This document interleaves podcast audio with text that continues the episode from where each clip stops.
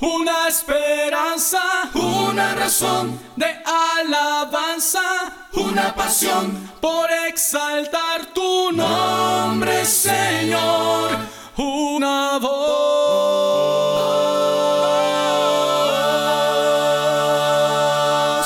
Tu gracia nos hace cantar, con todas las fuerzas celebrar, cantaremos libres por tu amor.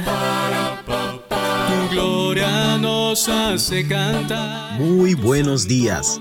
Gracias por estar con nosotros una vez más en Apuntando a la Gloria. Soy Daniel Hernández y este día vamos a estar hablando acerca de alabar a Dios. Adoración. En dos mil años no hemos superado nuestros defectos. Aún luchamos por las palabras adecuadas en la oración. Aún manejamos torpemente las escrituras. No sabemos cuándo arrodillarnos. No sabemos cuándo ponernos de pie. No sabemos cómo orar. La adoración, amigo y hermano, es una tarea que nos atemoriza.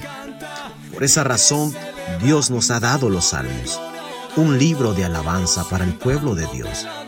Esta colección de himnos y peticiones está enlazada por un hilo, un corazón que tiene hambre de Dios. Algunos salmos son desafiantes, otros son reverentes, algunos son para cantar, otros son para orar. Algunos son intensamente personales, otros están escritos como si el mundo entero los fuera a repetir.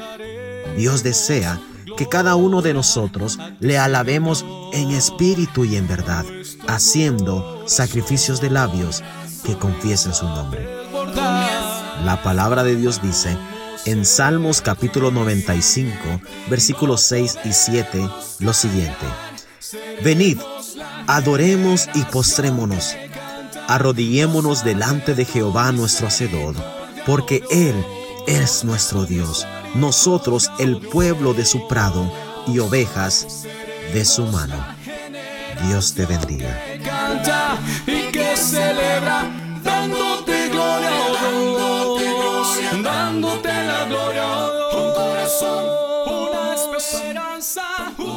De alabanza, una pasión por exaltar tu nombre.